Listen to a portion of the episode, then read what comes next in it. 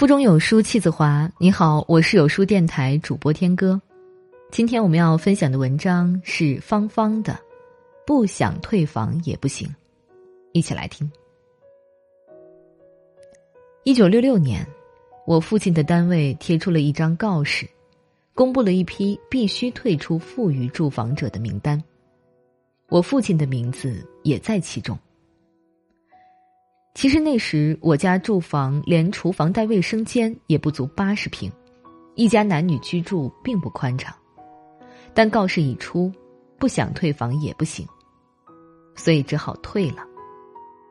退房后，何伯伯一家就搬到了我们隔壁，与我家门挨着门，共用厨房和厕所，就像现在的团结户一样。刚搬来时，何伯伯并不在家。只有何妈妈和他家的小儿子何成志住在这里，因为都在同一单位，所以我们很快就知道，何伯伯是勘测处的现行反革命加历史反革命分子，以下派到外业队。德乍听到这消息时，我大大的吃了一惊。何家有六个儿女，其中两个在新疆，另外三个也都没住在家。何妈妈是个很风趣的人，喜欢读书，又很会烧菜。两家人虽然一起共用厨房、厕所，却相处的非常好。他们家儿女回来没有地方住时，便到我家来挤；而我母亲有时外出，就让我在何家吃饭，真有一种亲如一家的味道。但何伯伯却是很少很少回家。何家人中，我最后见到的人就是他。只是从我第一次见到何伯伯起，就觉得何伯伯脸上始终有一种淡淡的哀容。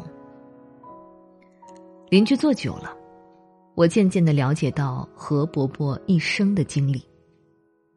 这是很让一个旁观者觉得惨痛不已的经历。何伯伯二十世纪三十年代毕业于北京大学。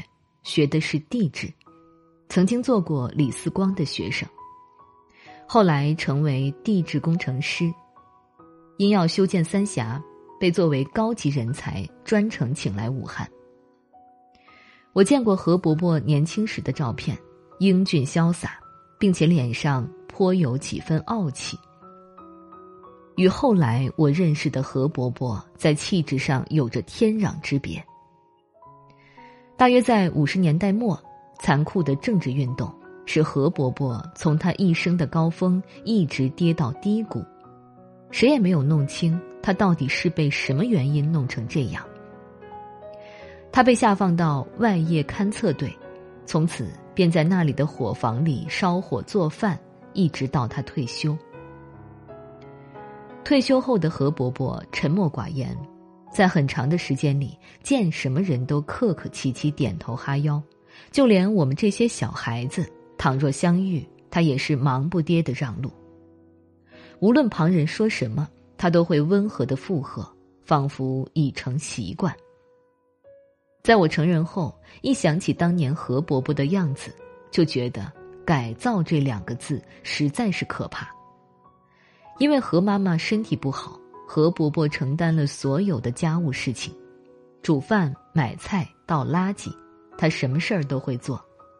除了他温文尔雅的说话外，你从其他方面很难想象得到他当年曾经是中国最著名学府的毕业生，更难想到他曾是一个颇有建树的高级工程师。但更惨痛的事情并没有结束。何妈妈在何伯伯退休没多久便一病而去，因了何伯伯的问题而负气去了新疆的何家二哥也接着病逝。为二哥的死，何伯伯哭得非常伤心，因为二哥是何家非常出色的一个儿子，他长得很帅，多才多艺，学习又好，却因了何伯伯的问题，他没能上成大学，一气之下去了新疆。哭泣时的何伯伯一定是把儿子的早逝归咎到自己的身上，这或许是何伯伯一生伤痛中之最痛。以后，何伯伯就同小儿子何承志住在一起，帮他做家务和带孩子。不知什么时候起，何伯伯开始写书，那一定是他当年就想要写的学术论著。他每天在做完家务之后，便趴在桌前不停的写呀写的，有时还跑到远远的图书馆查找资料。一天又一天，一年又一年，在极其艰难的条件下，何伯伯仍然坚持著书不停，真所谓耗尽心血。有一天，何伯伯终于把书写完，可是。可是，又有哪家出版社会出版这样一本书呢？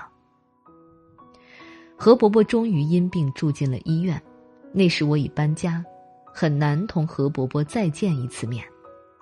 住院期间，何伯伯很想见我，何承志便专门给我打了个电话。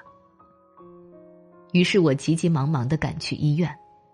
那天何伯伯精神很好，但他已经不能说什么话了。